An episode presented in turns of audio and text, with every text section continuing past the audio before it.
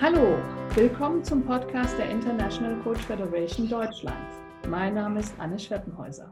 Es ist mir eine große Freude, heute mit Professor Dr. Carsten Schermuli zu sprechen. Vielen herzlichen Dank, dass wir uns heute zu diesem Podcast treffen. Sehr, sehr gern.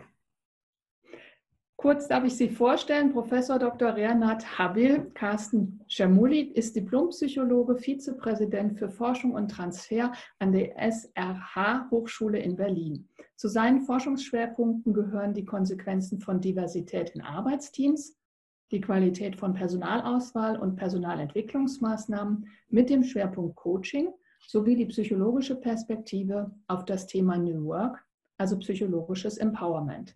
Als eine Seltenheit in der deutschen Personalforschung hat er zum Thema New Work habilitiert.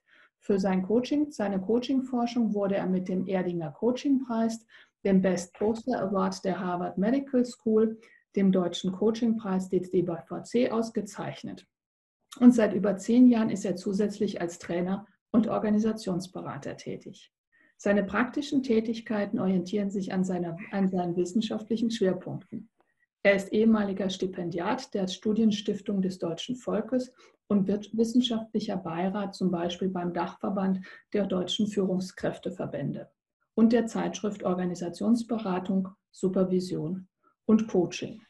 Das ist ja eine ganze Menge bislang schon zusammengekommen. Und ich habe erfahren, dass Sie aktuell zusammen mit Kollegen eine Delphi-Studie über die Zukunft des Coachings durchführen.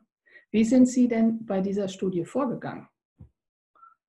Ja, also wir haben zusammen mit der Fachhochschule Nordwestschweiz, mit dem äh, Robert Wegener, Silvano Ackermann und mit der Caroline Krassmann eine Delphi-Studie durchgeführt. Und bei einer Delphi-Studie ist es üblich, dass man qualitative und quantitative Elemente miteinander verbindet. Und das äh, macht das eigentlich besonders äh, reizvoll.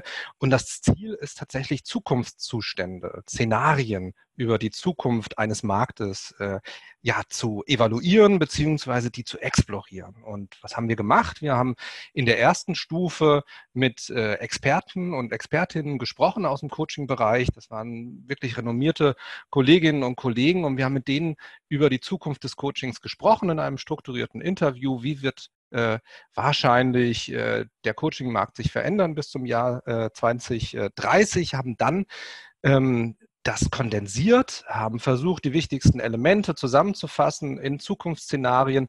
Und diese Zukunftsszenarien haben wir dann verschiedenen Marktteilnehmern vorgelegt. Und das waren in der ersten Delphi-Runde über 800 und 800 aus Deutschland, 800 aus Österreich, 800 aus der Schweiz. Insgesamt waren es 800, sodass wir dann auch ja, Ländervergleiche ähm, durchführen können. Es waren Leute, die als Coaches arbeiten dabei. Es waren Leute dabei, die aber auch äh, Personaldienstleistungen wie Coaching einkaufen. Es waren äh, die Ausbildungsinstitute und Verbandsvertreter dabei.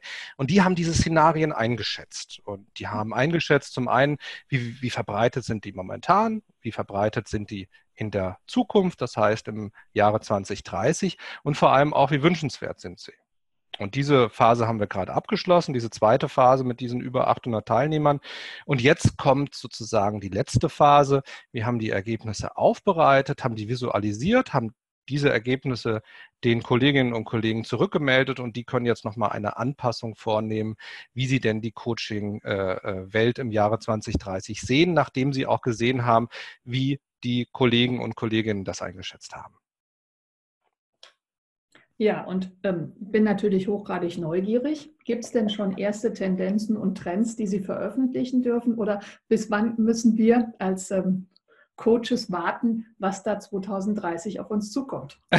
Da müssen Sie nicht so lange warten. Wir können tatsächlich über vor allem diese Runde gerne sprechen mit den, mit den 800 Teilnehmern. Da haben wir schon mal eine erste ähm, ja, Analyse gemacht und da können wir auch gerne über diese äh, Ergebnisse sprechen. Von etwa 250 Teilnehmern aus der zweiten Runde haben wir auch schon Rückmeldungen bekommen und da darf ich auch ein bisschen aus der Werkstatt äh, gerne auch schon äh, berichten.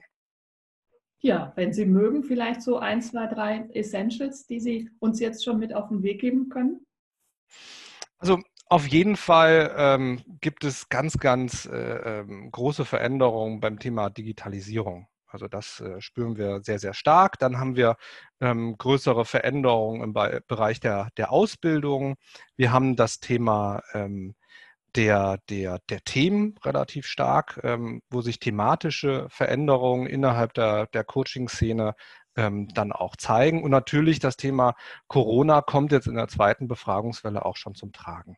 Ja, vielleicht knüpfen wir da gleich an. Wie verändert denn die Corona-Pandemie die Coaching-Branche? Was gibt es da vielleicht für erste Daten? Die Sie gesichtet haben? Ja, also vielleicht erstmal so aus meiner, meiner, meiner Beobachtung. Ich habe so das Gefühl, das sind mehrere Wellen, die äh, da auf uns zukommen und ähm, auch teilweise sehr langfristige ähm, Veränderungen. Also die erste Welle war natürlich jetzt die unmittelbare Konsequenz, dass äh, Face-to-Face ähm, Coachings nicht mehr möglich waren und dass ganz viele Kolleginnen und Kollegen ähm, ja in das Digitale eingestiegen sind, ähm, bei den Ausbildungen, aber auch bei den Coachings. Und ähm, das hat durchaus auch den einen oder anderen Euro auch gerettet. Also das sehen wir auch in den Daten. Ähm, so etwa ein Drittel der äh, Face-to-Face-Coachings, die geplant waren, konnten von den Coaches dann digital weitergeführt werden. Viele sind aber auch ausgefallen bzw. storniert worden. Und das äh, ist für mich so die zweite Welle, die da auf uns zukommt, die Folgen der äh, Rezession. Da ist Coaching leider ähm, immer wieder ganz oben auf der Liste der Kosten, die relativ schnell dann auch gestrichen werden. Und das liegt unter anderem auch daran, dass immer noch äh, ja, viel zu wenig äh, Personaler ähm, und auch Coaching-Sachverständige ähm, Personalvorstände sind. Und es ist eigentlich widersprüchlich, jetzt genau in solch einer Phase äh, Coaching einzusparen, weil jetzt brauchen Kolleginnen und Kollegen die in der Führungsposition sind, auch Unterstützung, aber das wird äh, getan.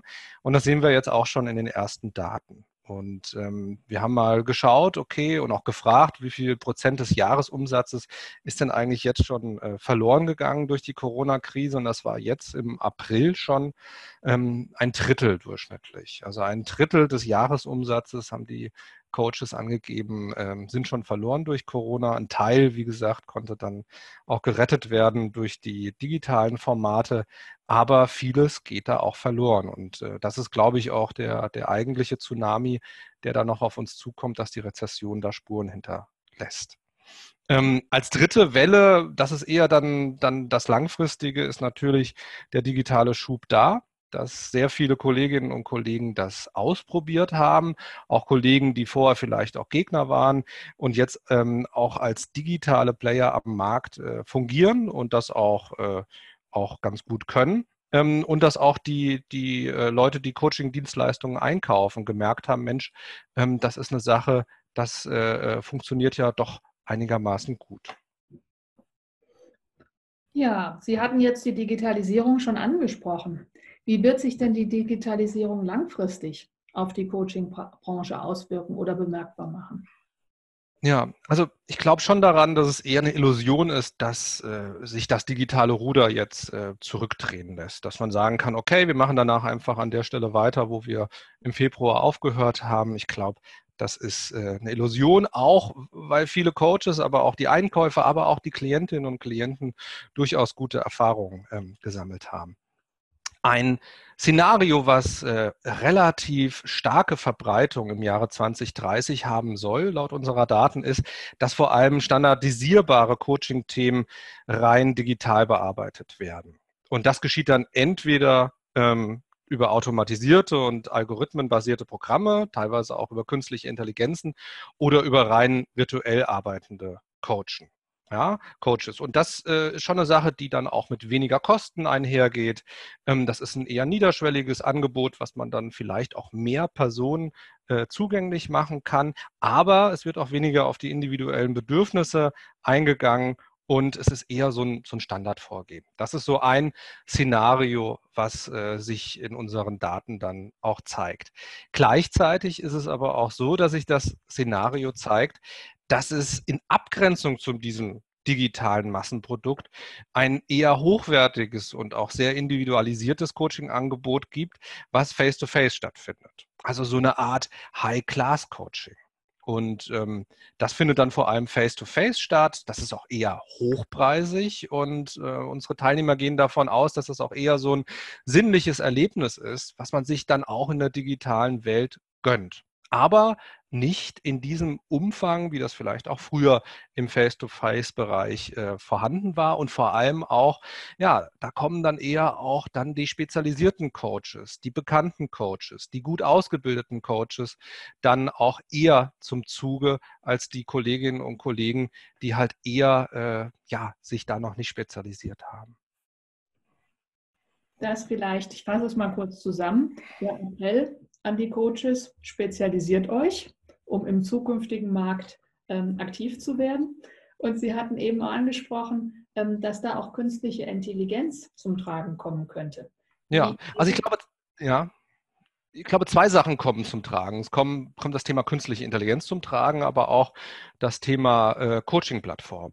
Also hm. das sehen wir in den, in den Daten auch, dass da viele Szenarien sich zeigen, ähm, wo die Coaching-Plattformen dann aktiv sind und auch eine, eine relativ starke Stellung in der deutschen ähm, ja, äh, Branche dann einnehmen.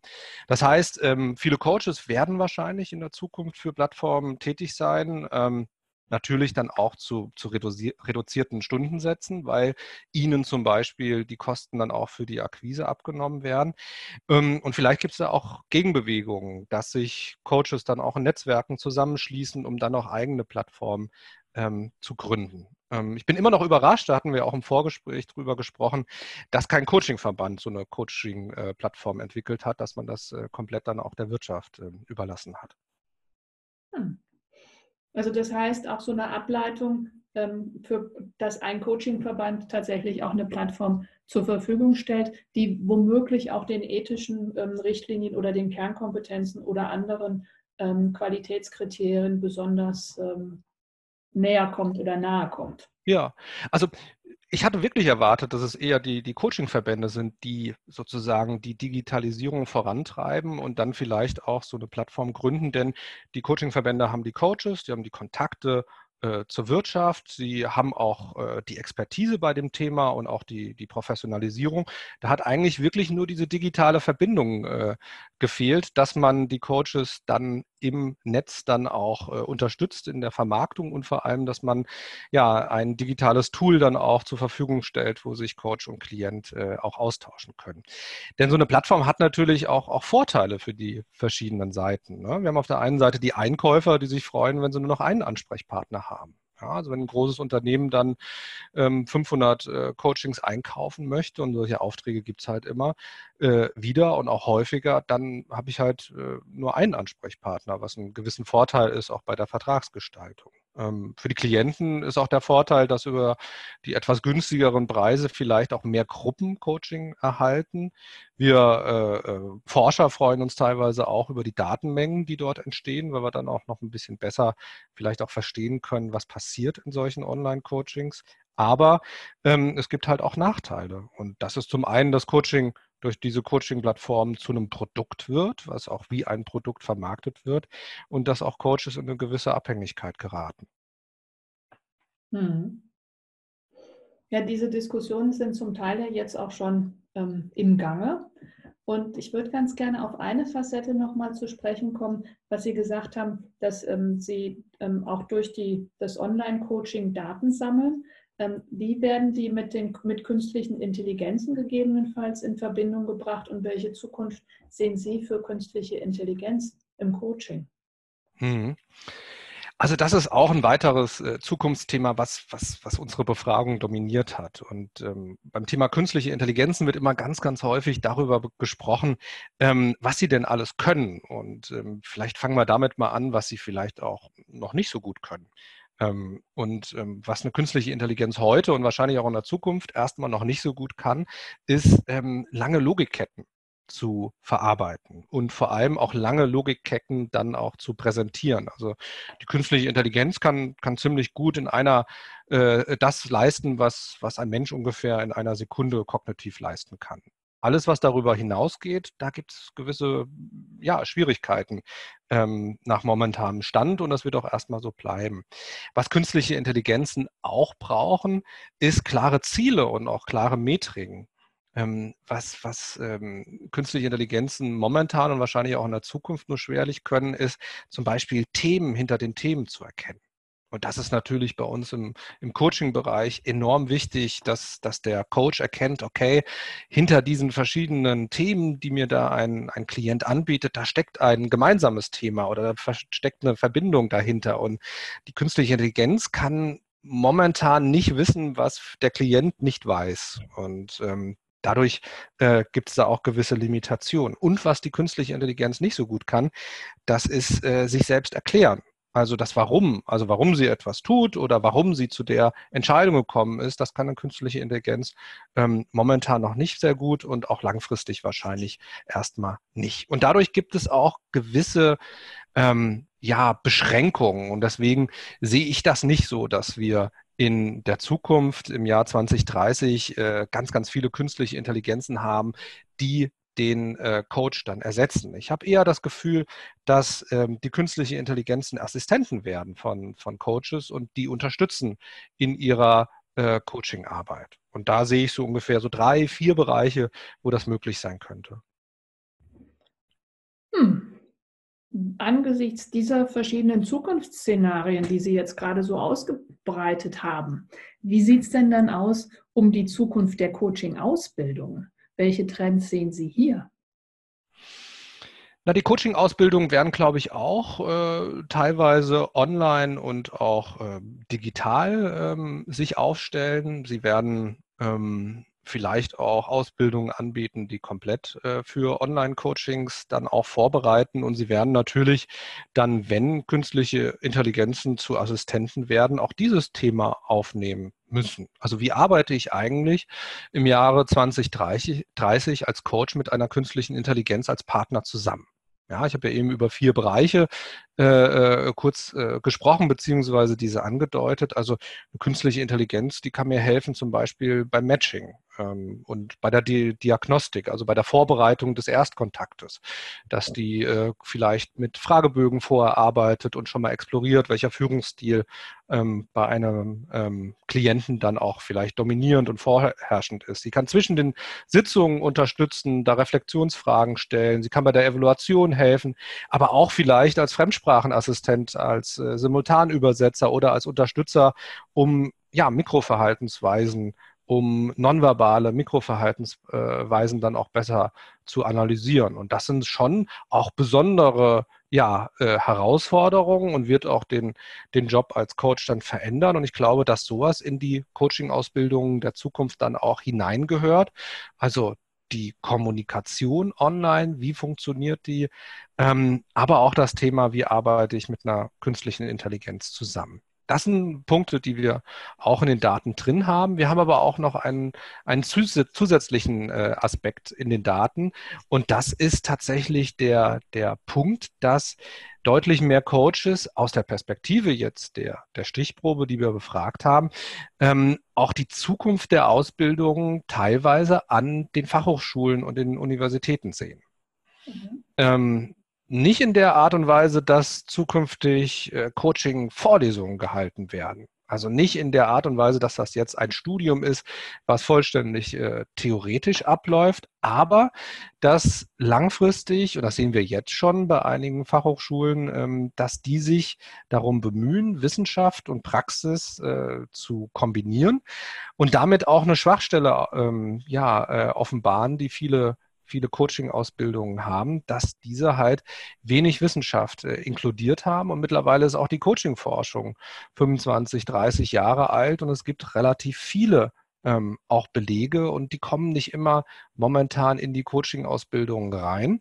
Ähm, da ist häufig auch äh, ja, eher ältere Literatur und eher praktische Literatur mit drin. Und da könnte ich mir vorstellen, das war zumindest in der Perspektive der der Teilnehmer so, dass die sich vorstellen konnten, dass sich dort auch ein Markt von den privaten Instituten ein bisschen stärker zu den Fachhochschulen und Universitäten auch entwickelt. Und dass die auch, die Kolleginnen und Kollegen, die dann ähm, ein Studium absolviert haben, die berufsbegleitend studiert haben, auch vielleicht dann auch eine bessere Marktposition haben, besonders was das Thema High-Class-Coachings äh, beim Thema äh, Face-to-Face, -face, äh, was ich eben angesprochen habe, dass die in dem Bereich auch Vorteile haben könnten.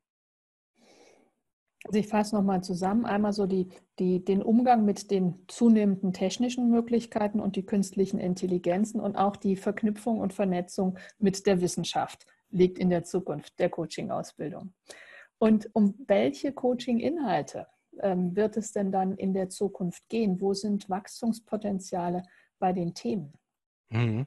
Also jetzt unmittelbar natürlich das Thema Krise und auch äh, vielleicht das Thema Insolvenz. Wir haben zusammen mit Kolleginnen und Kollegen von der äh, Technischen Universität Dresden kürzlich eine Studie gemacht, wo wir ähm, insolvente ähm, Unternehmer haben coachen lassen. Und wir hatten die Chance vor dem Coaching und auch nach dem Coaching ganz, ganz viele äh, Fragebögen einzusetzen. Wir haben aber auch ähm, äh, Stresshormone messen können. Wir haben die Chance gehabt, auch die kognitive Leistungsfähigkeit, die Konzentrationsfähigkeit dieser insolventen Entrepreneure messen können und haben schon gesehen, dass Coaching da sehr, sehr hilfreich ist. Dass also die äh, Kolleginnen und Kollegen, die von der Insolvenz bedroht waren oder tatsächlich dann auch eine Insolvenz zu verkraften hatten, dass die ein neues Narrativ entwickeln für ihr Scheitern, dass die äh, wirklich auch psychisch weniger belastet sind und sich auch besser konzentrieren können nach so einem Coaching. Deswegen kann ich das äh, äh wirklich auch empfehlen ähm, jedem Unternehmer, wenn er sich bedroht fühlt in der momentanen Lage, sich da auch äh, Unterstützung zu suchen in Form eines Coachings. Und ich glaube, da wird es ähm, durchaus äh, viele, viele ähm, neue Themen auch in diesem Bereich geben, weil noch nicht absehbar ist, wie sich die Rezession dann auch langfristig entwickelt. Ähm, das ist so ein Themenblock, wo ich unmittelbar äh, ja, Veränderungen sehe in der, in der Thematik. Ähm, in unseren Daten, in unseren 800 Befragten, da steckte noch drin, das äh, fand ich auch besonders interessant, dass nicht klinische Themen, die aber momentan häufig noch im therapeutischen Kontext bearbeitet werden, dass die ähm, auch stärker in den Coaching-Bereich wandern. Da zählen Partnerschaftsthemen dazu, ähm, aber auch Themen wie private Lebensführung, private Krisen, Sinnfragen und weiteres mehr. Ähm, die klinischen Fragestellungen, klar, die werden weiterhin im therapeutischen Kontext äh, bearbeitet, aber dass solche Themen stärker in den Coaching-Bereich äh, ja, rücken. Und ähm, da hoffe ich auch ein bisschen, das war jetzt nicht in unseren Daten drin, aber das ist meine persönliche Hoffnung als Wissenschaftler, dass wir natürlich so viel Wissenschaft dann ähm, auch weiterhin betreiben können und vor allem auch validierte Studien über die Wirksamkeit von Coaching dann auch durchführen können, dass vielleicht auch irgendwann eine Krankenkasse sagt, okay, für nicht klinische Themen bezahlen wir dann auch ein Coaching, weil wir ähm, ja, festgestellt haben, dass nach einer Insolvenz oder nach einer privaten Krise und äh, ähm, bei Sinnfragen und weiterem dann auch wirklich äh, Coachings auch langfristig einen positiven Effekt haben können auf die psychische Gesundheit. Also, das ist so der zweite Themenkomplex neben den Krisenthemen, diese vielleicht nicht klinischen ähm, Fragestellungen, die vielleicht momentan auch noch im therapeutischen Kontext bearbeitet werden. Und der dritte Block, die Szenarien, die wir da noch gesehen haben, das waren ähm, wirklich auch Themen, wo die Personalentwicklung und das Coaching sich stärker mit der Organisationsentwicklung verzahnt. Ich glaube, der Trend ist nicht äh, ähm, zu stoppen, dass immer mehr Organisationen weniger hierarchisch organisiert werden und dass das langfristig durchaus auch zu Herausforderungen führt. Ähm, auf Organisationsseite, aber auch vor allem bei den Führungskräften, die auf einmal weniger Macht haben, wenn Selbstorganisation und Agilität dann im Unternehmen eingeführt werden. Und ich glaube, in diesen veränderten Rollen, die dann entstehen zwischen Mitarbeiterinnen und Mitarbeitern und ihren Führungskräften, da steckt auch noch ganz, ganz viel Potenzial für Coaching und für die Begleitung dieser Transformationsprozesse. Dann müssen sich die Coaches aber auch öffnen für das Thema Organisationsentwicklung und müssen auch ja, Expertise sich erarbeiten beim Thema New Work, beim Thema Selbstorganisation, beim Thema Agilität und beim Thema äh, Verzahnung, Organisationsentwicklung und Personalentwicklung. Ja, vielen herzlichen Dank für die Hausaufgaben, die Sie den Coaches jetzt gerade sozusagen ins Heft geschrieben haben. Und vielen herzlichen Dank für diese wertvollen Einsichten und Erkenntnisse die Sie Sehr gern. zusammengetragen haben. Wir als Forscher freuen uns natürlich auch immer wieder äh, über Hausaufgaben, die aus der Praxis kommen. Also äh, gerade über die Themen, wo die Praxis sagt, da brauchen wir eigentlich validierte Informationen, da sind wir sehr, sehr offen dafür und ähm, ja, vor allem beim Thema Online-Coaching, da haben wir noch einiges zu erforschen.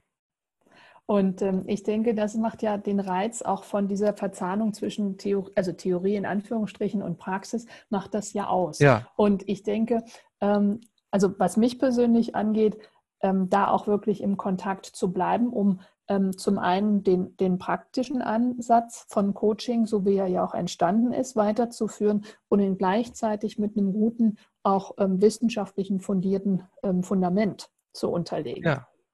Also das ist aus der Professionalisierungsforschung tatsächlich der Weg, äh, in dem ähm, sich dann auch langfristig äh, Jobs etabliert haben und ähm, ja, wo wir wissen, dass das langfristig sehr förderlich ist. Also wirklich diese Partnerschaft aus Wissenschaft und äh, Praxis und dass sich die Praxis immer wieder der Wissenschaft ein Stück weit stellt, aber auch umgekehrt und man da gemeinsam arbeitet. Ich glaube, das ist für die Professionalisierung ähm, extrem wichtig und auch für die, für die langfristige ähm, Etablierung von Coaching im, im Markt. Egal, ob es online ist oder face-to-face -face oder in Kombination, ich glaube, diese Partnerschaft ist sehr wichtig. Und um diese Partnerschaft auch weiter zu unterstützen, die Einladung steht ja zu unserem Coaching-Tag oder zu anderen Gelegenheiten, sich auch wirklich ähm, auszutauschen über Forschungsergebnisse, über Praxisansätze. Und ich glaube, wenn unsere geneigten Zuhörer mehr erfahren wollen über die Arbeit von Professor Dr. Carsten Cermudi, dann finden Sie das sicherlich zum einen auf der Homepage der Hochschule. Und ich weiß nicht, ob es noch eine andere Stelle gibt, Herr Professor Dr. Cermudi, an welcher unsere Hörer auch noch das eine oder andere von Ihnen oder über Sie finden können. Ja, also es gibt natürlich Artikel, wir veröffentlichen dazu.